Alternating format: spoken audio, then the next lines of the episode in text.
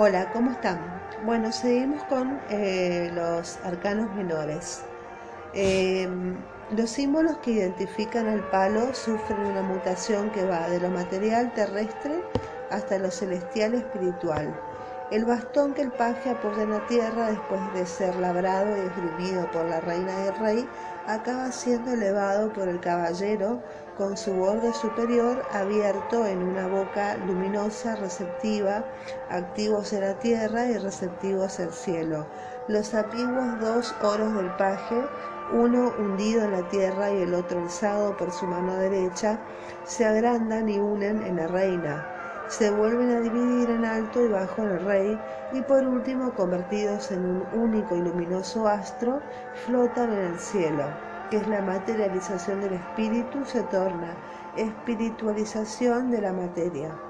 La espada que el paje, por dudas intelectuales, la apoya en su sombrero, piensa quizás volver a su vaina y que luego en la reina se acompaña por una especie de coraza que defiende su vientre, y en el rey se equilibra con una unidad de medida, y en el caballero se convierte en una semilanza que apunta hacia el cosmos, llevada por un caballo que flota habiendo vencido la fuerza gravitatoria, con un magnífico brinco, que es el intelecto, vence los límites racionales y se disuelve en el espíritu infinito. Otro punto es la copa del paje.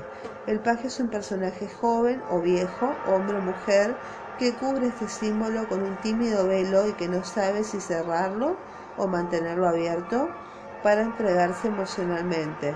Se muestra cerrada y defendida con una espada por la reina, abierta levemente pero sostenida con firmeza por el rey, como un sagrado grial levita tras la mano del caballero que no la porta sino que la sigue. El corazón es el maestro y todo aquello que recibe lo prodiga con amor. Primero están las leyes misteriosas del universo, luego el ser humano con su espíritu limitado, lo que no comprende lo transforma en supersticiones, en religiones, en símbolos. En la naturaleza se encuentra repetidas incontables veces la fórmula de los cuatro elementos. Son tres iguales y uno diferente. El doctor Gerard Encaus, conocido como Papus en su libro Tarot de los Bohemios, inspirado en las teorías cabalísticas, cree descubrir la llave absoluta de la ciencia oculta encarnada em, en tarot, que no es otra cosa que el símbolo del nombre del dios hebreo.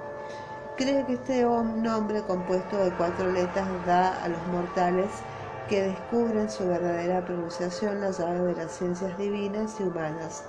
Esta palabra que los israelitas no pronuncian jamás y que el gran rabino decía una vez al año en medio de los gritos de su pueblo, se encuentra en la cima de todas las iniciaciones, brilla en el centro del triángulo radiante en el grado 33, que es fragmazón y se extiende en el portal de las viejas catedrales. Está formada por las letras hebreas Yod, He, Vav y Eje. Esta última, G, es repetida dos veces.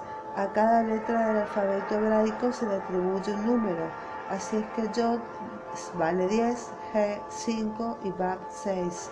El valor numérico total de la palabra Yod, G, Bab, G es 26. Papus cree que esta palabra recuerda por su constitución misma los atributos que los hombres hemos dado a Dios. Me parece que el error de Papus es considerar que el tarot ilustra este cuarteto y por lo mismo hace que los arcanos se conviertan en sirvientes de la cábala hebrea, palabra que significa lo que es recibido, lo que viene del más allá, lo que se pasa de mano en mano.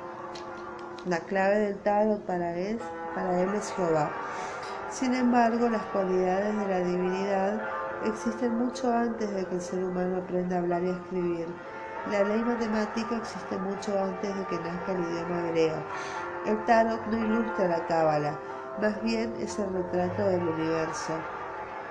Hablamos de un lenguaje óptico que quizá por reacción contra el fanatismo literario se opone a un lenguaje oral.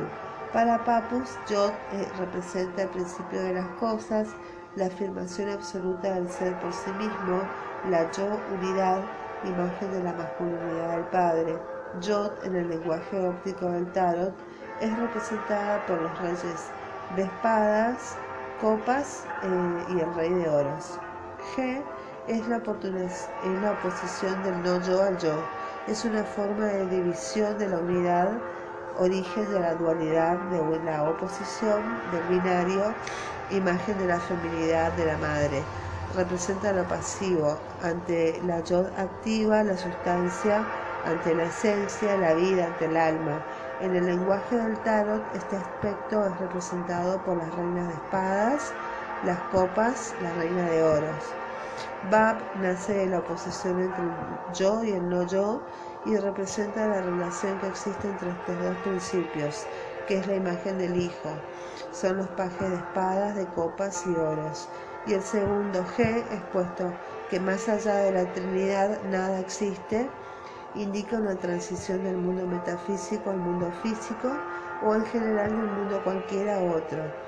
Acá tenemos eh, la, la fórmula que es Padre más Espíritu Santo, encerrados entre paréntesis, más el Hijo, encerrado en otro paréntesis, Padre Espíritu Santo entre corchetes, más el Hijo, todos los tres entre paréntesis, más la Virgen María.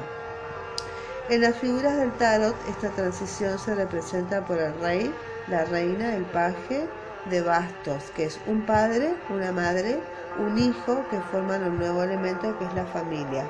Si se dejan de lado los caballeros, que tienen la misión de transmitir el conocimiento y que alrededor del mundo giran de derecha a izquierda, y se disponen los reyes, reinas y pajes, según la dirección de sus miradas, se obtiene un orden que gira de izquierda a derecha.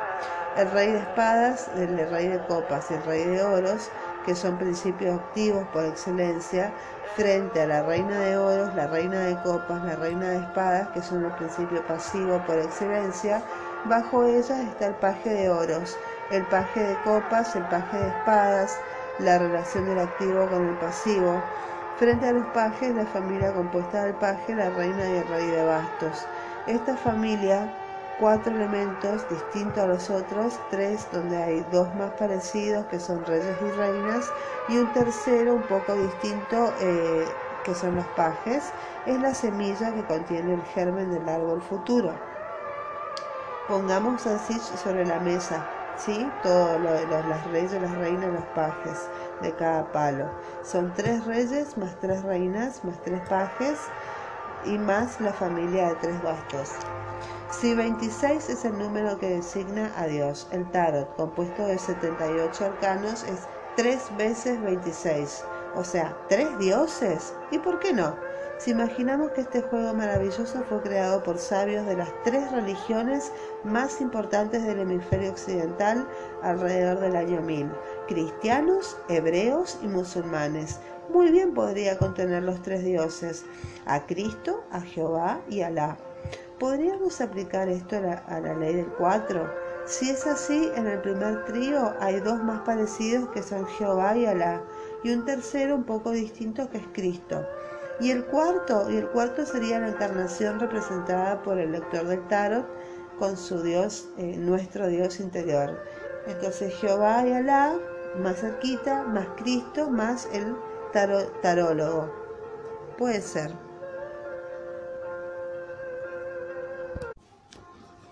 Bueno, continuamos en el próximo episodio. Espero que les haya gustado, que tengan una buena jornada. Bye bye.